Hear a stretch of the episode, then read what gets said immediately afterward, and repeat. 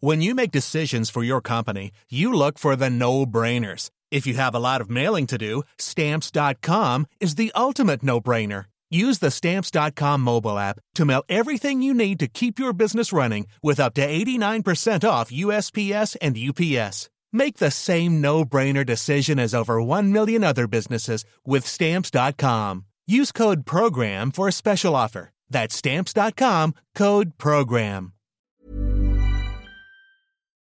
Bonjour, bienvenue dans la saison 2 de Comme d'Archie, le podcast qui vous ouvre les portes du monde fascinant de l'architecture, dans une approche non manichéenne et pour ne pas opposer passé et futur, dans une réflexion transversale permettant de vivre au présent dans un cadre de vie plus heureux car mieux identifié. Carpe diem. Je suis Anne-Charlotte, chroniqueuse du podcast, accompagnée de l'ingénierie son pour vous offrir le meilleur. Merci et heureuse de votre fidélité. Maintenant, place au talent. Bienvenue dans Comme d'Archie.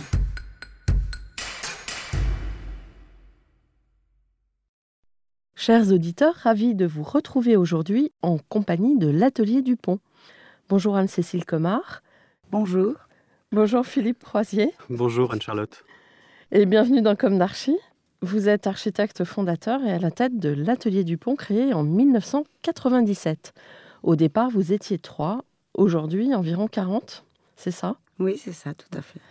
Votre agence d'architecture revendique les différentes échelles. D'ailleurs, vous concevez des projets d'architecture comme d'architecture intérieure. Vous n'avez pas de réponse prédéfinie et pour vous, chaque projet est l'occasion d'explorer de nouvelles voies. De prime abord, vous œuvrez dans les domaines du logement et du bureau, mais vous n'y restez pas cantonné. Vous vous démarquez avec, par exemple, un projet de halle de marché à Cannes ou l'académie de cirque Fratellini. Vous êtes très fortement engagé dans la filière bois, mais travaillez aussi avec la terre crue. Vous venez de gagner le groupe scolaire au Plessis-Pâté. Enfin, vous êtes la troisième agence du plan 01 que je reçois. Je crois qu'après vous, il ne m'en manquera plus qu'une. Donc on va commencer par le début. Quels ont été vos parcours respectifs? Quelle a été votre jeunesse où s'est ancrée votre envie d'architecture? Quelles ont été vos études? Anne-Cécile, vous commencez? Bon, je commence alors. Euh, je suis parisienne depuis toujours. Euh, ma jeunesse était celle d'une d'une parisienne euh, qui se respecte. Qui se respecte, voilà. L'envie d'architecture est venue assez tôt. Euh, J'avais un père euh, mathématicien, mais j'étais nulle en maths. J'avais un tout petit, un tout petit faible pour la géométrie, mais vraiment léger. Et d'un autre côté, j'avais une mère décoratrice. Donc je pense que sans vraiment y penser, j'ai fait une synthèse euh, Des deux. de mon héritage culturel. Et votre maman était très réputée, hmm Agnès Oui, Comard. Oui, oui, une grande Ouais. dame. Ouais. Oui, alors moi, moi mon parcours, bah, j'ai grandi dans le sud de la France, sur la côte d'Azur, euh, dans une maison, avec un père qui était euh, ingénieur euh, dans les télécommunications et une mère qui était artiste peintre. Donc euh, j'ai pleinement profité de, de cette nature euh, merveilleuse qu'est la côte d'Azur, de cette région, euh, profiter de la mer, de la montagne, de tout ce qui va avec. Et quand j'étais gamin, j'aimais aussi beaucoup bricoler, J'ai- j'ai- j'aimais beaucoup faire de la mécanique, travailler le bois. Et donc j'ai eu un parcours euh, scolaire euh, classique qui s'est orienté assez naturellement euh, vers, le, vers des disciplines plutôt scientifiques et un chemin un peu tracé vers les écoles d'ingénieurs. Mais j'ai un peu refusé ça, donc je sentais pas trop, je voyais pas trop la, je me voyais pas trop, euh, je me protège, je sais pas, quelques années après dans une spécialité. Donc je me suis orienté vers l'architecture, qui était une sorte, euh, bah, comme pour Anne-Cécile peut-être, une, une synthèse entre ce que faisaient mes deux parents. Et c'était aussi le moyen, oui, voilà, de, de concilier ce que j'avais euh, comme euh, rigueur scientifique et ce besoin de, de fabriquer des choses. La créativité et technicité, je pense, à une espèce de mélange qui est. Ouais, la qui est rigueur et le rêve. Voilà. Ouais, et puis, et puis euh, c'est vrai aussi que moi j'ai pas mal voyagé enfant avec mes parents, aussi avec euh, mes copains quand j'étais euh, vers 17-18 ans et que ça, ça a aussi certainement un peu, un peu joué.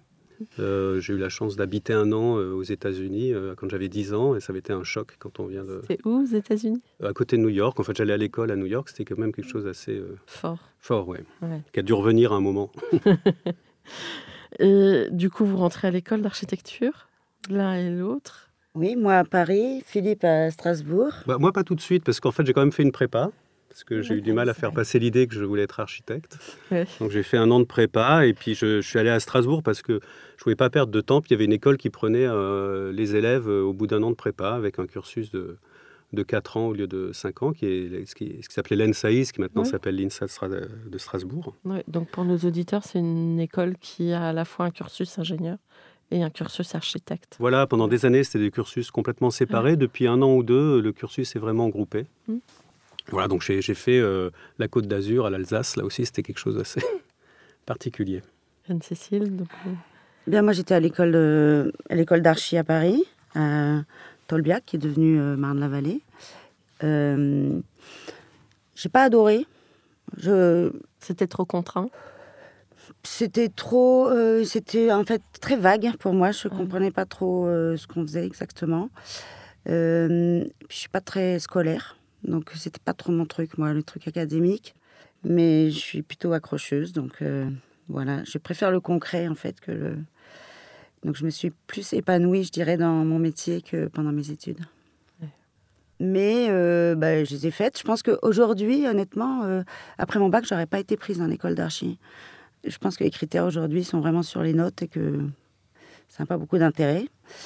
Certaines matières m'intéressaient beaucoup, comme le projet, mais il y avait beaucoup de matières que je trouvais pas très intéressantes quand même. C'est laquelle la pire? La pire, c'était informatique. On faisait du code. Maintenant, vous déléguez le code, j'imagine. Eh oui, oui. Ça, c'est ma chance. Et donc, vous sortez diplômé, euh, vous, Philippe, à, à Strasbourg et vous, Anne-Cécile, à Paris. Mhm. Et vous commencez à travailler dans d'autres agences. Comment votre rencontre c'est J'ai commencé à travailler chez Yves Lyon pendant un an. Et ensuite, euh, je suis arrivée à l'agence euh, du Sapin Leclerc, qui aujourd'hui euh, sont séparés. Et en fait, c'est là où on s'est rencontrés avec Philippe. On a bossé 3-4 ans là-bas ensemble. Euh, Avec François Leclerc avec François Leclerc. et il y avait. Fabrice du Sapin à l'époque. Oui. Et puis au bout de 3, 4, ans, peut-être 4, 5 ans même, on a, euh, on a commencé à se dire qu'on allait essayer de monter notre agence. Mhm. Voilà, en commençant par faire le concours européen. Ah, Et vous l'avez. On a été mentionné à Belfort. D'accord. et donc, vous aviez un troisième associé aussi Oui, Euh, Stéphane euh, Pertusier, qui était un, un ami d'enfance avec qui j'avais fait euh, commencer euh, une prépa dans le, dans le sud. On était montés ensemble à Strasbourg. Et puis à la fin des études, au début des années 90, euh, on, on est tous les deux venus à Paris, euh, chacun dans des agences euh, différentes. Euh, et puis on avait euh, tous les deux, et Anne-Cécile aussi, que j'ai rencontré donc chez Du Sapin Leclerc, l'envie de monter une agence. Et il y a une, une synthèse qui s'est fait comme ça. euh, on s'est on s'est dit, ben, on tente l'aventure euh, l'aventure à trois. Sur ce fameux Europan 3, en fait, comme on a, on a été mentionné, on ça, nous a, ça nous a emballé. On s'est dit, ça y est, on va pouvoir y aller. En fait, ça ne faisait que commencer, mais ça nous a donné l'en- l'envie de le faire. Voilà. Enfin, vous aviez de toute façon des personnalités fortes, j'imagine, avec un fort désir Oui. de s'exprimer. Eh ben, ça, c'est une force, mais c'est aussi, en fait, il faut apprendre à, à se connaître quand on est associé, euh, pour se faire confiance, pour, euh, pour savoir euh, concilier, pour savoir. Donc, tout ça, ça s'apprend quand même. Ouais. Donc, on ne le sait pas au départ. Alors, l'une de mes questions récurrentes dans Comme d'Archie est est-ce qu'aujourd'hui, vous avez le sentiment d'avoir accompli ce que vous imaginiez à la sortie de l'école? Euh, je dirais oui, et au-delà même.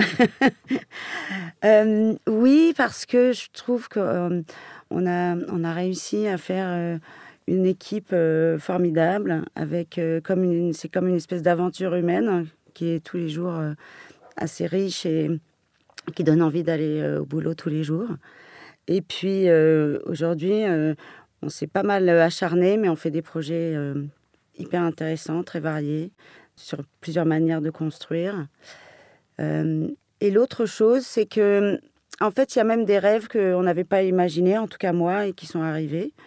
la vie, qu'il faut pas mal d'imagination. Elle nous a apporté des choses que qu'on n'aurait pas imaginées, comme par exemple cette manière aujourd'hui de faire de l'archi de l'archi intérieur, c'est-à-dire du espèce de global design qu'on n'avait pas du tout au départ et qui est arrivé un peu par hasard. Et je pense que c'est un de nos plus grands plaisirs aujourd'hui.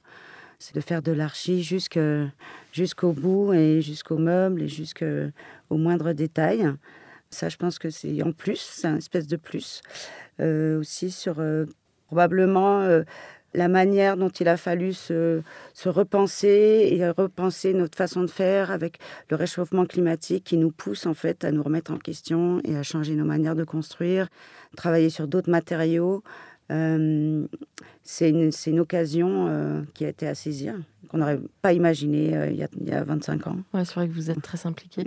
Et vous, Philippe, alors cette question résonne comment pour vous? Bah, De la même manière, je, oui, j'ai le sentiment oui, d'être euh, c'est la question du sentiment d'avoir accompli ce qu'on imaginait euh, à la sortie des études. Euh, oui, mais, mais ça a été très long.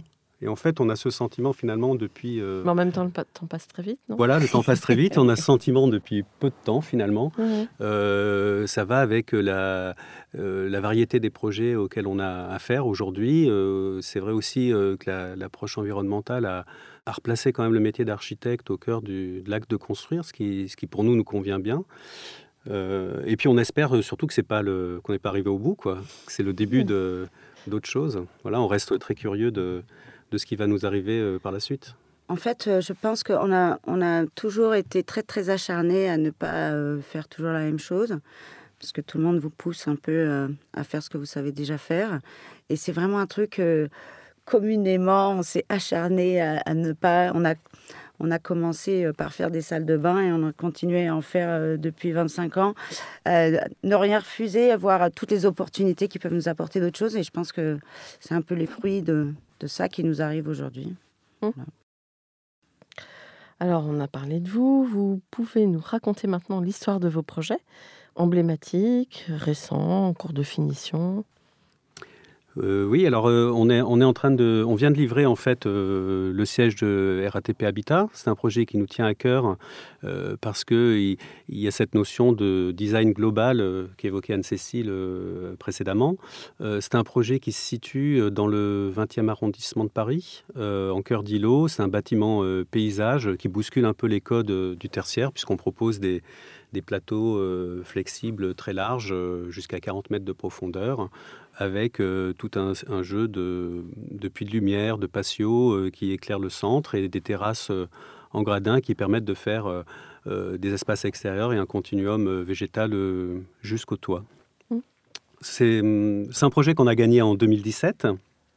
Un concours où RATP Habitat nous a demandé un peu de, changer leur manière de, travailler.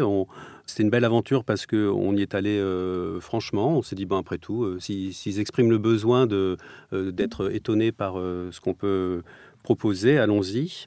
Et je dirais qu'ils ont joué le jeu et qu'on arrive aujourd'hui, on a les, collaborateurs qui sont en train de, de s'installer avec les cartons et non, on a un très bon retour de, des utilisateurs qui viennent d'emménager. En fait, euh, c'est des espaces de travail qui ne sont pas tout à fait communs. On a travaillé sur les espaces intérieurs, différentes manières de travailler.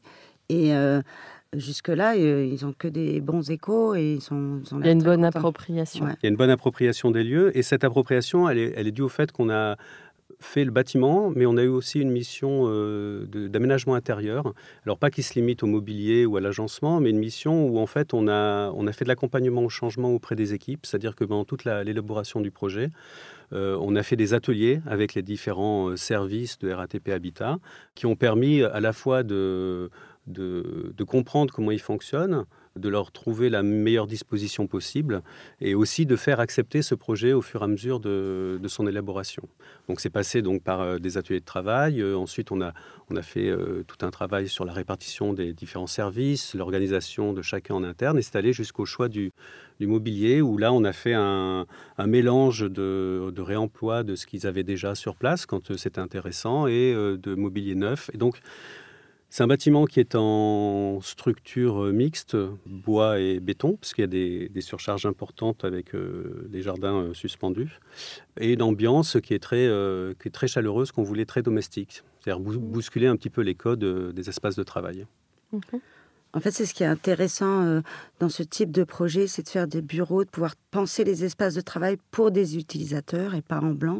Donc c'est ce qu'on a fait là pour RATP Habitat, c'est ce qu'on avait fait aussi pour Woody, le bâtiment de Santé publique France, pareil, on avait cette mission euh, intérieure.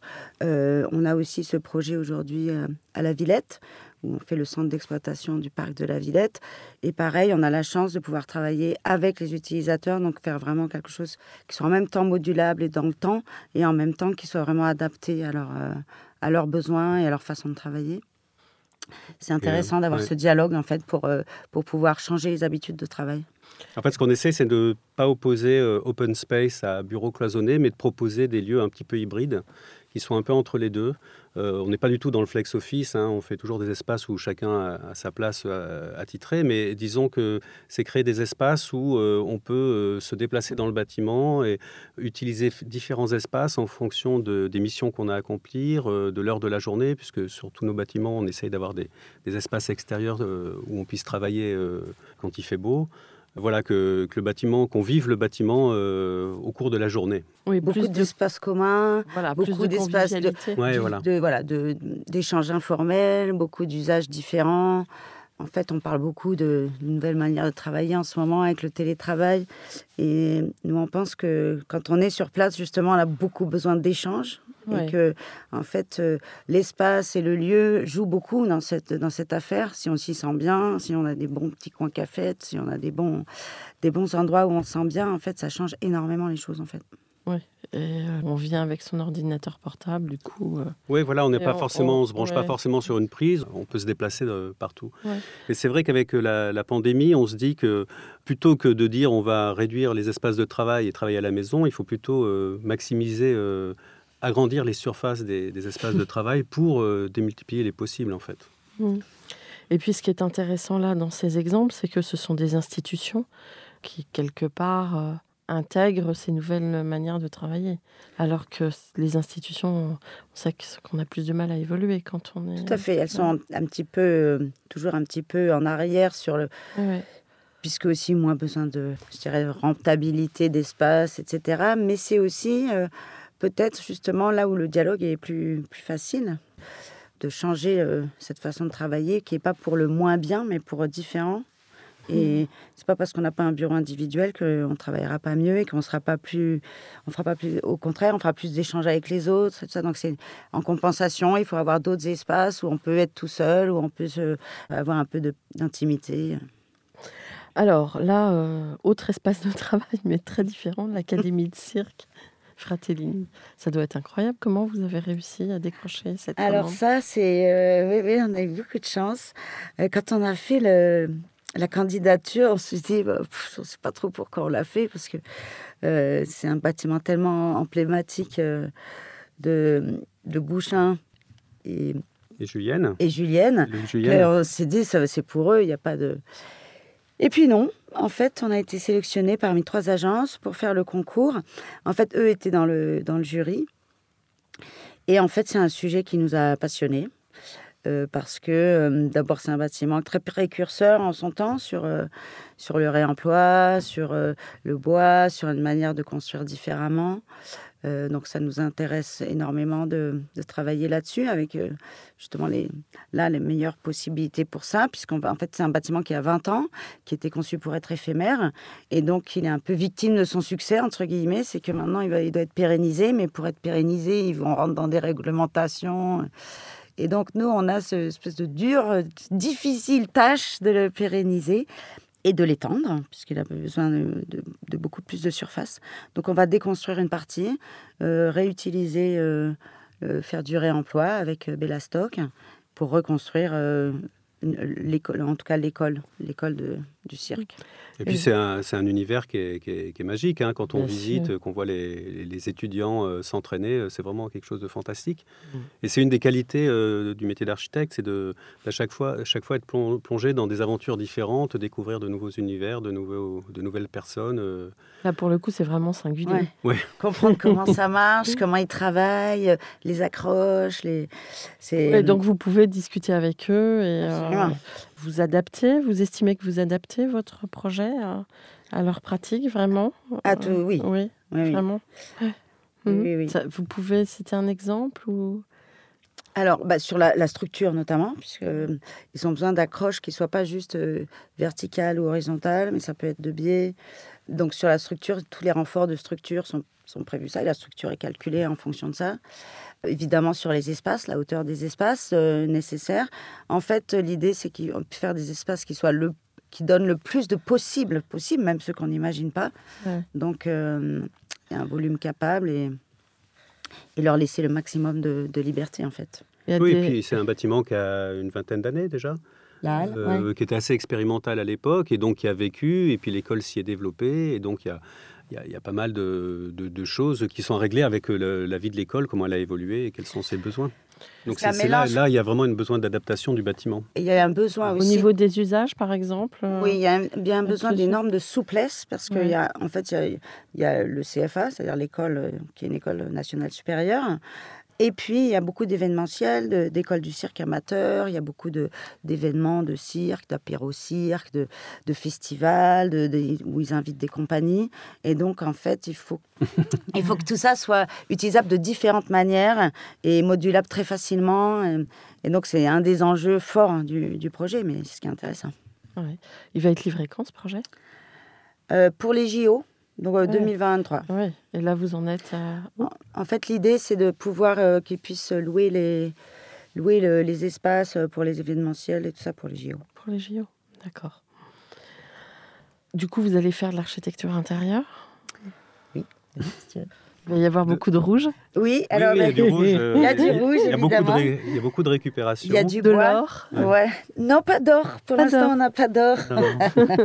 Non, mais ce qui était assez, ce qui était assez sympa, c'est que quand on a fait le concours, on a, en fait, on, on a fait tout un diag de ce qui existait sur place, Ouais. euh, et on a, on, on a en fait, on fait des images euh, de rendu euh, du projet pour le concours, et on a pioché dans toute cette bibliothèque d'images qu'on avait, on- et on a réintégré euh, jusqu'au mobilier qu'ils avaient déjà dans les images. Donc c'est, Mhm. c'était assez intéressant comme exercice parce qu'on recréait comme ça un univers qui leur était proche, puisque c'était leurs objets qu'on mettait en scène. euh, dans, le, dans les nouvelles configurations du, du bâtiment. Est-ce que vous, les nouvelles technologies, le numérique, rentrent dans la scénographie un peu du projet ou pas du tout? Non, nous, on va pas jusque-là. En fait, dans le programme, il y a un- on crée un nouveau studio de création Oui. qui est en fait une nouvelle salle de spectacle. Parce qu'aujourd'hui, ils ont des salles rondes. Donc, euh, alors que beaucoup, même de spectacles de cirque, se passent aujourd'hui dans des salles plus standards et donc euh, frontales. Donc là, on est en train de faire une salle qui puisse être soit centrale, soit frontale. Donc une salle qui n'existe pas vraiment encore aujourd'hui en termes de spectacle. Donc euh, c'est plutôt là-dessus qu'on travaille en fait sur les différentes formes de, d'assemblage et de configuration de, de cette Ouais, salle. c'est intéressant. Euh, et euh, de quel autre projet aimeriez-vous parler? Oh ben, on peut parler de notre future, euh, notre future agence, puisqu'on est en train de construire oui. euh, un, un bâtiment de, d'environ 1000 mètres carrés, où on va occuper à peu près la moitié dans le, dans le 11e arrondissement. Oui, donc vous ne quittez pas le, votre quartier. On n'est pas très loin, là on est dans, le le 12, 12. on est dans le 11. Ah oui. ouais. Ouais. Et donc on a eu la chance de pouvoir euh, acheter un terrain vierge, Mm. ce qui n'est pas facile à Paris, euh, pas très grand, je crois qu'il fait 440 mètres carrés. Et euh, on construit un bâtiment de trois étages, euh, tout en bois, qui va être un peu la, la vitrine de ce qu'on fait actuellement et qui va être un lieu où on, où on aimerait, euh, comme on a un passé euh, de collectif d'architectes, puisqu'on a fait partie du, Du Plan 01. co- de collectif Plan 01, on aimerait pour ce nouveau lieu euh, qu'on investit pour l'instant seul, créer un- une sorte d'espace de coworking autour des métiers de la création, où on puisse continuer à échanger et, et rester euh, ouvert à d'autres disciplines et d'autres personnes. Donc toujours le collectif, mais peut-être plus dans des, des professions connexes, c'est ça? C'est ça, Hmm. profession connexe et puis euh, et euh, pour s'apporter des choses qui est une espèce de, de- d'émulation euh, Ouais, De complément d'échange. et de complémentarité, Voilà, exactement. d'enrichissement mutuel. C'est un projet qui est en bois, un peu à l'image des ateliers parisiens, tout en bois et verre. Oui. Et euh, voilà, on a hâte. Vous le livrez quand Ouais, c'est compliqué. c'est pas facile d'être architecte et maître d'ouvrage. hein. Non, mais on devrait euh, début d'année prochaine. Bon, mais c'est vous qui êtes architecte pour le coup. C'est nous qui Bah sommes oui, oui. architectes. On apprend à être le- euh, client, c'est plutôt ça qui est difficile. Bon, de, prendre- Bon. de faire ses choix tout seul. d'accord. Et vous vous rappelez de votre premier projet quand vous avez monté votre agence? Eh ben oui. C'était Alors. lequel pour toi? Euh, pff, des apparts ou vraiment projet? En fait, je me souviens de notre première façade. Ouais. Euh, Puisqu'en fait, on- à, l'époque où on a commencé, les jeunes architectes, c'était pas du tout euh, bien vu. hein. C'était euh, c'était un peu qu'on ne savait rien faire. Donc on s'est un peu acharné. À commencer, on a commencé par faire des salles de bain euh, vraiment euh, petit à petit, poco à poco, comme on dit. Une salle de bain, ensuite un appartement. Et on se disait quand même, on est architecte, euh, quand est-ce qu'on va faire euh, et euh, le premier truc quand même qu'on a fait, c'est un jour, on a refait une réhabilitation d'un d'un espèce de loft et on a refait la façade. Et là, on s'est dit, oh, ça y est, on a fait une Ouais. façade. Et c'était il y, a, ben, il y a 20 et quelques années, et elle était déjà toute en bois. Et, euh, et voilà, et en fait, on s'est dit, bah, c'était pas mal pour une première façade. Mhm. Et toi? C'est quoi, toi? Ouais. Ouais, non, moi je repensais aussi, euh, à cette période-là, on, on tirait un peu tout azimut pour essayer d'exister. On a, on a répondu à pas mal de, de projets pour la- l'assistance publique aussi, qui, qui lançait des petits appels d'offres en marché négocié. Et là, je dirais qu'on a poussé les wagons euh, au fond de la mine hein, pendant un bon moment. Et on avait fait une petite balnéothérapie. Voilà, je pensais que tu parlais de ça, Ah, avec une façade tout en réglite. Enfin, c'était des projets, euh, c'était des micro-architectures. euh, voilà. Oui, mais On Mais- mettait mais- tout notre cœur. Voilà, on y mettait tout notre cœur. Voilà.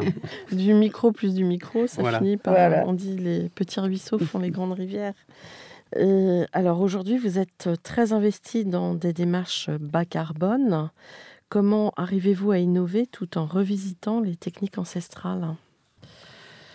Alors, euh, moi, je dirais d'abord qu'on a quand même, euh, quand ces thématiques-là sont, sont arrivées euh, en architecture, on a tout de suite compris l'intérêt qu'il y avait d'abord pour la planète, mais aussi euh, pour notre métier, puisqu'on était vraiment à une époque, nous, on a démarré en pleine crise, et je dirais que déjà être jeune architecte, c'était un défaut, le bâtiment, ça allait pas bien, et euh, donc dès qu'on essayait d'aborder des thématiques, euh, dès qu'on essayait de se poser la manière de construire les projets, on, on arrivait souvent euh, euh, face à, À des, du béton. à des- du béton ou à des refus.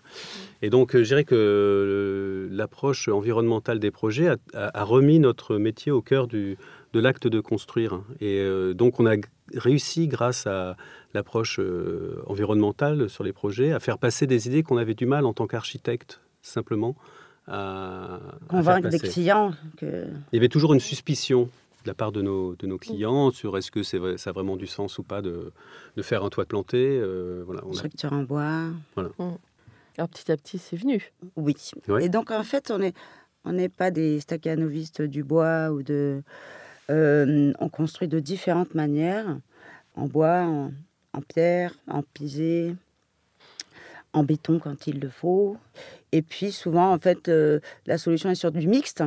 Voilà, il y a des, des tas de solutions et c'est ça qui est intéressant, en fait. Mhm. Et on aime, ouais, et on, on- on est vraiment des. On, on aime bien construire. On aime bien aller visiter les ateliers des artisans. On aime bien euh, se confronter à la matière. Ouais. Et ça, on l'a toujours fait. Et on a toujours eu aussi, en fait, au départ, c'est difficile d'être visible euh, parce qu'on n'a pas un style euh, particulier. On, on est on, vraiment, on s'adapte vraiment à là où on est, comment, comment on le fait avec les techniques locales, s'il y en a, avec les. Et donc, euh, on n'a pas un style qui se, qui se reconnaît. Par contre, c'est une démarche, en fait, qui est. Et une façon de faire, de s'intéresser aux matériaux, de s'intéresser à- aux utilisateurs, et qui. Ouais, mais ça commence, justement, on commence à le reconnaître. Mais voilà, mais voilà, il Donc, on faut n'a pas une temps. écriture. euh, Non, ce que je veux dire, c'est que c'est- une démarche qui met du temps à être reconnue parce qu'au départ, elle est, elle, est moins, elle est moins identifiable. Ouais, mais je pense que ça devient, euh, en tout cas pour votre génération d'architectes, quelque chose de plus naturel, finalement. De produire une alchimie entre euh, le client, le site, euh, vos intuitions, Mm. enfin, et votre savoir-faire, parce que Mhm. ça compte aussi.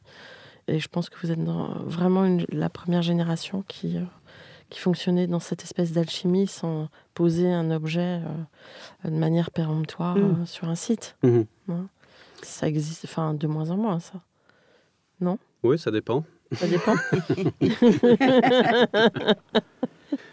Après, sur, les, sur la manière de, d'utiliser euh, des matériaux, des techniques euh, ancestrales une- aujourd'hui, en fait, euh, c'est vrai que quand on fait des bâtiments en bois, on ne fait pas des charpentes avec des tenons mortaises, des choses d'antan. C'est-à-dire que maintenant, c'est vrai que la construction en bois, elle est, quand même assez euh, industrialisé avec des assemblages.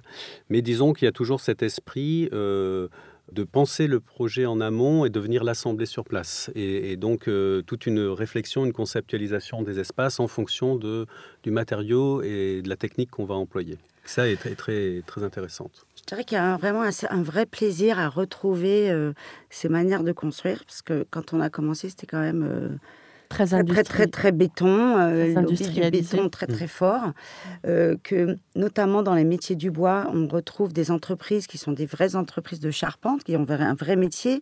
Donc il y a ce plaisir d'échanger sur, sur ces, ces, manières de construire. Et, euh, je dirais que oui, c'est ça. C'est un peu comme euh, moi qui suis parisienne, quand j'ai vu pour la première fois pousser une tomate, j'ai l'impression que c'était magique. Euh, en fait, ce que nous a donné ces nouveaux, ces, changements de, manière de travailler, c'est ça. C'est qu'en fait, c'est de retrouver des choses euh, qui sont plus authentiques, en fait. Et le plaisir de, toucher la matière. Ouais, de se confronter à la matière. Mm. Et pour le coup, la terre crue, vous l'avez utilisée comment? La terre crue, on, a on a, on a fait il y a, quelques, il y a, deux, il y a deux ans un concours euh, à Mayotte pour le lycée Longoni, mmh. qui était gagné par Encore Heureux. Qui, mmh. Oui, effectivement. Qui a, parlé dans un précédent podcast. Mmh. Et euh, où, en, fait, on a, on a, c'est un concours où il était lancé euh, l'idée de relancer la filière de, de briques de terre crue. Et donc, dans le cadre de ce concours, on s'est beaucoup intéressé à cette technique. On est allé pas mal aussi au Maroc, où il y a des projets qui ont avorté euh, avec ces systèmes constructifs. Donc vous ne l'avez pas encore euh, mis en application? Vous n'avez pas pu encore? Non. Pas encore? Euh, ça, va, être le cas. pour, on vient de gagner un petit concours d'école au Plessis-Pâté. C'est un mixte charpente bois, ossature bois et remplissage en terre crue. D'accord. On a aussi à l'Académie Fratellini des murs en, paille avec des enduits en terre crue. On a quand même un mmh. peu avancer là-dessus notre, culture, notre savoir-faire, puisqu'on a mhm. aussi fait des, aménagements intérieurs avec des enduits en terre crue. Enfin... On a fait une boutique euh, pour Avril Cosmétiques, euh, une boutique bio. Et donc, le, comme ce sont des cosmétiques bio, en fait, on leur a proposé pour chaque boutique un thème sur un matériau naturel pour montrer l'aspect euh, authentique. Et une de ces boutiques était rue Montmartre, est en, en, enduit de terre crue, faite par des artisanes qui nous ont proposé ces différentes techniques. Donc il y a différentes techniques. les deux autres sont sur le thème du liège et du, et du végétal, de la fibre végétale. D'accord. C'est vrai qu'il y a beaucoup de techniques euh, de terre crue et c'est passionnant. C'est-à-dire qu'on s'aperçoit qu'il y a mille manières de, il y a des briques, il y a de, de, construire euh, voilà, et d'aborder le projet. Mm. Alors, l'articulation architecture et architecture intérieure, parce que vous êtes vraiment architecte, mais vous articulez l'architecture intérieure. Est-ce que c'est passé par des études aussi ou est-ce que c'est votre, euh, vos dons qui vous ont, euh, ce sont les commandes qui vous ont amené à cette pratique? Je pense que oui. En fait, comme je vous disais, on a, on a démarré beaucoup par de la réhabilitation d'appartements. Donc, on a quand même toujours eu cette, cette, euh, fibre archi intérieure. Je dirais qu'on a presque commencé comme ça, parce qu'on n'arrivait pas à faire des bâtiments. Et puis, euh, c'est resté. Et puis après, c'est plutôt les, les, occasions, en fait. Euh, il y a quelqu'un qui est venu nous voir pour faire sa galerie. Je pense que ça a commencé comme ça. On a fait une galerie d'art qui s'appelle Lovenbruck. Et euh, je pense que ça a à peu près commencé comme ça, où on s'est dit que là, en travaillant les détails, il y avait quelque chose de vraiment intéressant sur la micro-architecture. Parce que là, il y avait aussi une vitrine. Et puis, on a enchaîné avec une maison au Cap Ferré. Euh, voilà. C'est, en fait, et là, on s'est dit qu'il y avait un potentiel, que c'était intéressant. Et on a décidé de développer un pôle archi intérieur, qui est plus petit que le pôle d'archi, mais qui aujourd'hui euh, donne beaucoup de synergie entre les deux. Au départ, c'était un peu chacun dans son coin, et aujourd'hui, euh, chacun sait ce que ça apporte. Donc, ça apporte beaucoup aux uns et aux autres, notamment sur les matériaux. Ouais. Et les espaces, peut-être, vous travaillez dans cette réflexion commune oui, alors on essaye, on essaye que les, que les architectes d'intérieur et les architectes se rencontrent au cours du projet, bien évidemment. Le, pôle architecture intérieure, c'est vraiment un pôle à part entière avec une vraie culture. C'est-à-dire que là, on, s'est vite aperçu que le, faire des, de l'architecture intérieure, euh, les architectes ont souvent la prétention de pouvoir le faire, de savoir euh, tout faire. Et on, se rend compte au final qu'il y a une vraie culture à, acquérir. Donc nous, ça fait quand même quelques années qu'on a, qu'on a monté ce pôle, hein, je sais pas, entre 5 et 10 ans. Mhm. Euh, et il a fallu du temps pour que ça se mette en place pour que on ait au sein de l'agence voilà cette culture qui se diffuse et qui maintenant commence à, apporter beaucoup au projet d'architecture aussi. Puisqu'en fait, quand on aborde un, concours, on pense tout de suite aussi à la manière dont ces espaces vont vivre. Et qu'est-ce qu'on peut apporter en plus que simplement Comment ils vont être meublés En fait, ça change beaucoup parce que souvent les architectes pensent pas à la manière dont ça va être meublé, et donc c'est pas toujours facile d'en faire un espace, euh, par exemple, agréable à vivre. Ou...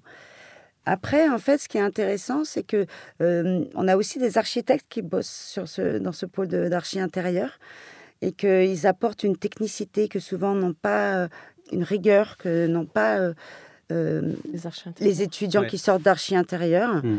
Et, et nous, comme on, on vient vraiment d'archi, on a vraiment cette exigence-là. Donc on a vraiment besoin en fait de mixer ces les deux disciplines et qui est cet apport euh, euh, matériaux, euh, à mobilier, mais aussi la rigueur des détails et de Et parfois vous avez des, des, projets où on parle que archi intérieur ou que archi? Oui. Oui. Nous, ce qu'on essaye, c'est qu'ils se rencontrent et d'avoir de, de, créer une vraie synergie. Oui, et puis on aime, on aime bien en fait avoir faire un design global des projets, c'est-à-dire euh, comme tellement les architectes. Frustrant, hein. euh, tellement frustrant de faire un, projet d'archi puis que l'intérieur soit tout nu et, ou alors fait par quelqu'un quelqu'un d'autre. Des fois, on se sent totalement dépossédé. bon. Ou choisi par euh, l'assistante qui a un ami qui fait des tableaux. oui. Est-ce que vous retrouvez, Anne-Cécile, des, des choses que vous aviez vécues dans une vie antérieure euh, grâce à votre maman? Parce qu'il y a eu des moments forcément euh, de... Alors bien sûr, j'ai une culture, j'ai une sensibilité, je pense, euh, depuis que je suis jeune. Par contre, en fait, quand je commençais Archie, vraiment, je me sentais très très loin de ça. C'était la culture coussin, plus. Oui, voilà, c'est plutôt une culture du tissu, du textile, du truc tout mou et tout ça. Donc je voyais pas du, finalement, je voyais pas tellement le, le rapport. Et puis finalement, le temps faisant, euh, on arrive à connecter les deux. Évidemment pas de la même manière, puisqu'on fait les choses différemment. Mais je pense que oui, il y a une filiation quand même, bien sûr. Ouais. Ouais, moi je pense que, le, cette filiation en fait nous, nous, a été euh, vraiment bénéfique pour l'agence puisque je pense qu'Anne-Cécile avait conscience en fait de ce qu'était vraiment euh, l'architecture intérieure. Pour moi, c'était euh, l'architecture intérieure, j'avais un peu la, l'attitude de beaucoup d'architectes de penser bon finalement c'est pas très compliqué, on peut le faire. Alors qu'il y a vraiment une, c'est vraiment un univers qu'il faut développer, une culture qui doit se, se, se, nourrir au cours du temps. Oui, on est beaucoup plus à l'échelle du corps. On est plus près de l'usage. Mhm. Du toucher. toucher. Mhm. Oui, du ressenti. Et c'est beaucoup de détails dont on ne se rend pas compte. Mhm. Mais c'est vrai, oui, oui, je pense que ce que dit Philippe est juste. Et en même temps, euh, justement, ce qui est intéressant, c'est d'avoir d'avoir compris en fait ce, truc-là et ensemble en fait on a compris qu'il y avait un, sujet intéressant à développer. Le Covid vous a un petit peu euh, impacté ou vous avez réussi à résister euh, eh bien, on a plutôt bien résisté. Oui. En fait, on a eu assez peur. Le 16 mars 2020, quand on s'est retrouvés mm. tous les deux dans notre agence avec plus personne, on s'est dit ça fait 20 ans et qu'est-ce qui se passe? Et finalement, euh, le soir même, ils étaient tous installés sur leur petite table, sur leur commode, surtout qu'ils nous envoyaient des photos. Et là, ça nous a vraiment rassurés, ouais, réchauffé le cœur. Et finalement, en fait, euh, il y a eu un peu une espèce de paralysie, mais en fait, très rapidement, les études ont continué. oui, il y a eu deux mois de paralysie, et puis euh, après, ça, ça, a continué. C'était difficile pour tout ce qui était euh, concours et chantier, euh, où là, il faut être vraiment sur place, on a besoin de, de contact.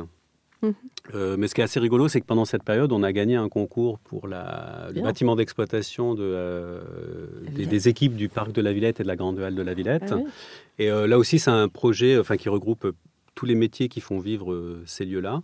Et donc là, c'est un projet où il fallait aussi euh, faire de l'accompagnement au changement auprès, euh, auprès des, différentes équipes.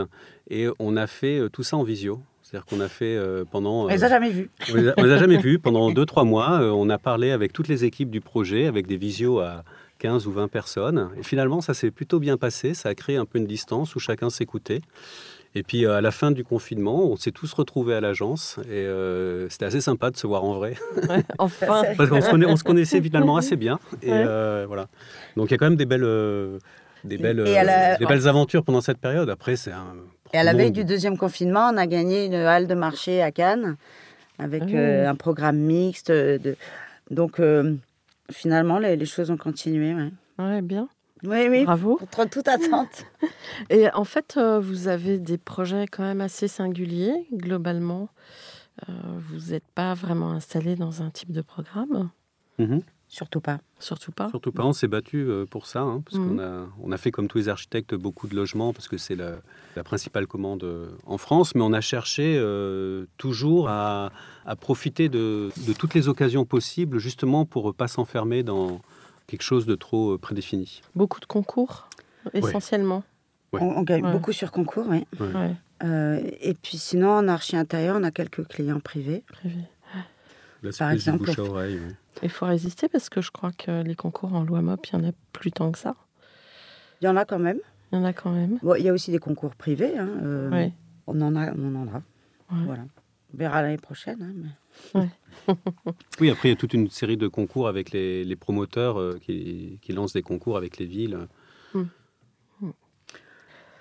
Comment vous imaginez le monde d'après? Parce qu'on en parle euh, tout le temps hein, en ce moment. Est-ce que c'est pour vous. Euh, Est-ce qu'il s'y colle? Vas-y. bon, en fait, on ne sait pas trop quoi. Enfin, on, regarde ça euh, en se disant, ben, chasser le naturel, il, reviendra très vite au galop. Après, c'est vrai que ce qui est quand même euh, intéressant, c'est que dans le débat, on parle beaucoup des, de ce qui fait euh, le, notre métier, c'est-à-dire les espaces à vivre, le logement, le bureau, comment ces espaces-là vont évoluer, qu'est-ce qu'il faut imaginer pour demain. Je pense qu'il en restera toujours quelque chose, le fait de se questionner, de peut-être de se poser un peu des questions euh, qui peuvent paraître pour nous, euh, qui sommes dans la, partie un peu naïve. Euh, il restera toujours quelque chose et auprès de, des, différents clients auxquels on a affaire, toujours la volonté de, changer un peu les choses. Disons que ça va peut-être un petit peu nous faciliter les choses auprès des décideurs et des donneurs d'ordre. Pour aller vers la souplesse. Pour aller un peu vers de l'avant. Pour changer un peu. les choses, tenter un peu des choses. Et changer un peu de manière de vivre ou de travailler. Après, il y a un grand débat sur le fait de réduire euh, les surfaces de travail, puisque les gens vont tous travailler chez eux. Euh, moi, honnêtement, je ne crois pas beaucoup. Je crois que les gens ont besoin de se voir. On pense que c'est le contraire, même. Et que voilà, et qu'au contraire, ils ont besoin de. la même manière qu'on espace de travail qui soit justement pas neutre et pas euh, anonyme. finalement, ça va être la preuve du contraire. Voilà. Peut-être, voilà. Et on se pose aussi la question de l'espace du logement qui est trop pétriqué. Euh, voilà. Donc c'est quand même euh, bien que ces questions-là euh, surgissent enfin. Parce que on a vu toutes ces dernières années tous ces espaces se rabougrir au fur et à mesure, et c'est vrai que c'est un peu, mm. c'est un vrai sujet. Vous pensez que l'innovation va vraiment aussi avancer avec les histoires de normes quand il faut c'est lourd, ça. Les normes, c'est vraiment, euh, vraiment, un frein, mais énorme, à l'utilisation de nouveaux matériaux, de... Euh, aucun maître d'ouvrage euh, ah, ne prend le risque de prendre un matériau s'il n'a pas sa fiche technique et son truc et son machin. c'est assez français en fait, mais on est quand même un peu englué là-dedans. Et autant justement, en fait, c'est ça qui est aussi intéressant, c'est qu'en archi intérieur, on n'a pas ces sujets, donc on peut expérimenter des matériaux de manière euh, plus facile, des matériaux recyclés, des matériaux... Euh, donc c'est intéressant de les, de les expérimenter, de voir comment ils réagissent, comment on les travaille. Euh, c'est plus facile en archi intérieur qu'en archi, ça c'est sûr. Hmm. Quand même, on voit les choses qui bougent. Là, il y a quand même pas mal de projets où on a l'impression que... Le... En fait, ce qu'on se rend compte, c'est que les choses, elles bougent quand le politique impose. Voilà. Ce qui se passe à Paris, c'est que globalement, la construction bois, elle a été imposée. Hmm. Euh, et, c'est ce qui fait bouger les choses. on a le sentiment quand même euh, que sur tous les projets à venir, euh, il est en train de s'exercer la même pression sur l'utilisation de la terre ou des bétons de terre. On a le même sujet sur voilà, donc c'est finalement la norme, elle s'accommodera de ce qu'impose le politique. Hmm. C'est ce coup. J'espère qu'il nous écoute. nous aussi.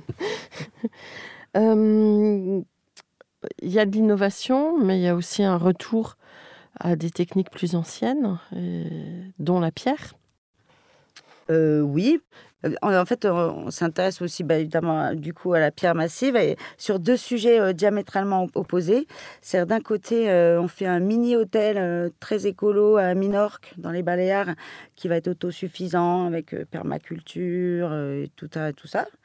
Et où en fait, on creuse notre propre carrière et on creuse le sous-sol en découpant des blocs de pierre et qui nous servent à monter les murs de, de la grange qui sera le restaurant et, et- et une salle de yoga et des chambres. Et donc, euh, il y a ce que je vous disais tout à l'heure, ce côté, euh, tel- voilà, on prend euh, la source au pied- à nos pieds, qui est intéressant, une sorte de très gros bloc, C'est une Euh, pierre très poreuse, donc qu'on peut travailler sur place sans problème. Mhm. comme de la craie un peu. Donc il y a cette première euh, expérience qui est intéressante, mais un peu atypique, entre guillemets.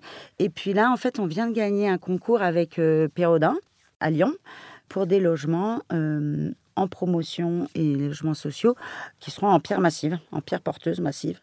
Donc euh, évidemment, son expertise va être Mhm. hyper précieuse pour nous. Quelle Et- surface? On, fait, on a à peu près euh, 80 logements pour quatre. euh, il y a quatre agences, donc euh, 200, Ah euh, oui. trois- je sais pas, 300 logements à peu près. Ah oui. Euh, Et donc tout en Donc il y, a, il, y a, il y a quatre agences en fait. Il y a Pérodin, Gemma, Techné et nous. Et vous? Et donc c'est tout récent et euh, on est très content d'avoir cette euh, expérience, notamment avec lui. Bah, Bravo. Quel conseil donneriez-vous à la jeune génération d'architectes aujourd'hui Alors, étudiants ou débutants, comme vous le souhaitez? Alors moi, je dirais qu'en ce moment, il y, a, une opposition un peu, on a l'impression qu'il y a un peu une opposition entre des étudiants qui ont envie de, euh, d'être dans le concret et de, de, de se frotter à la réalité du métier et des, des enseignants qui, qui disent au contraire, non, il faut profiter de, la période de l'école pour euh, acquérir un enseignement théorique. Moi, je trouve qu'il a, c'est un peu, vain d'opposer les deux. Euh, je trouve que les étudiants doivent vraiment euh, profiter de ces moments, du moment privilégié euh, des études euh, pour euh, se forger une culture la, plus large possible, pour euh, se confronter à des problématiques, des projets euh, qui, mettront du temps à avoir euh, dans la vraie vie. Euh, donc ça, c'est quelque chose de très important. Et après, il faut qu'ils trouvent le moyen. Assez difficile parce que les écoles favorisent pas trop ça, mais qu'ils trouvent le moyen quand même, euh, pendant leurs études, de travailler parce que euh, dans les agences, parce que l'un se nourrit de l'autre. Et je, je pense que c'est une des clés pour pouvoir après euh, ne pas être confronté au choc de la réalité de, de notre métier. Ouais, je suis assez d'accord. Je ne vois pas de raison d'opposer, euh, surtout qu'il n'y a pas une manière d'être architecte. Euh, Il y a plein d'architectes différents, de manières différentes. Il y en a qui sont plus techniques, il y en a qui sont plus, plus hum, créatifs, il y en a qui, sont, qui préfèrent le- la matière. Bon. Et donc, euh, je pense qu'il pourrait y avoir des écoles qui sont plus ou moins orientées vers des choses différentes. Et que ce Déjà soit un choix. petit peu le cas. Avec euh, Marne-la-Vallée, par exemple. Les- Il y en a qui sont plus territoires, d'autres non? Oui, oui. Oui. Pas, pas encore. Peut-être à l'étranger, mais en France, je sais pas. Pas tant que ça. On entend parler de ce débat un peu partout. euh, qui- Mais surtout, euh, l'é- l'école, c'est un moment, euh, c'est l'amorce. Et en fait, euh, c'est vrai qu'une fois qu'on sort de l'école, eh ben, c'est pas fini. hein. Nous, on prend beaucoup de plaisir à, on continue à apprendre tous les jours. Quand on est retenu sur un projet euh, dont on ne connaît rien au programme, euh, on trouve ça passionnant et, et on y va, euh, voilà, comme si on était euh, de jeunes étudiants. Puis malgré tout, l'architecture, c'est construire. Donc, Ouais. euh, donc c'est- vraiment une des parties extrêmement importantes de. Ouais, bah, c'est assez marrant parce que il y a une génération où, qui me, quand elle vient témoigner, euh, je pense par exemple à Michel Raymond, où vraiment c'était une habitude d'aller gratter en agence. Et aujourd'hui, on dit que les programmes d'études sont trop chargés pour, euh, pour euh, intégrer le travail en agence, mais c'est peut-être juste euh, simplement alléger leur programme. Oui, parce qu'on ce qu'on ce voit, c'est que finalement, euh, c'est souvent des, des étudiants qui vont louper un module, un semestre, euh, euh, et qui, qui se retrouvent l'année suivante avec un semestre de libre, qui arrivent à, à avoir des stages de longue durée et donc euh, avoir acquérir cette, cette expérience en agence. Ce serait bien que les écoles intègrent plus ça dans leur cursus. Donc que les étudiants ne deviennent pas trop sérieux et soient le plus agile possible. C'est Voilà. ça en quelque sorte. Un mot de la fin? Ce qu'on a envie, c'est que l'aventure perdure euh, après nous. On est encore jeunes, hein. on ne va pas partir. Mais, euh, mais disons qu'on commence à se poser la question de la, transmission et de la pérennité. Mmh. Disons que c'est un des facteurs, euh, je pense, importants dans notre agence qui, qui transparaît, c'est que c'est vraiment c'est une vraie équipe. Et donc, il y a des gens qui sont là depuis, depuis longtemps. C'est une, comme je disais, c'est une espèce d'aventure et que hum, j'en suis investis. C'est donc mm. oui, ce serait bien que, que ça continue. Et ça prend du temps, donc on va s'y atteler un jour ou l'autre. Mais sinon, qu'est-ce qu'on espère? C'est d'avoir des plein de projets très variés. Bah en tout cas, c'est déjà le cas. Et euh, bravo pour cette belle, euh, merci. ce beau témoignage et cette production fort intéressante. Bah, merci beaucoup et à la semaine prochaine, chers auditeurs, pour la version française. D'ici là, prenez soin de vous. Merci. Au revoir.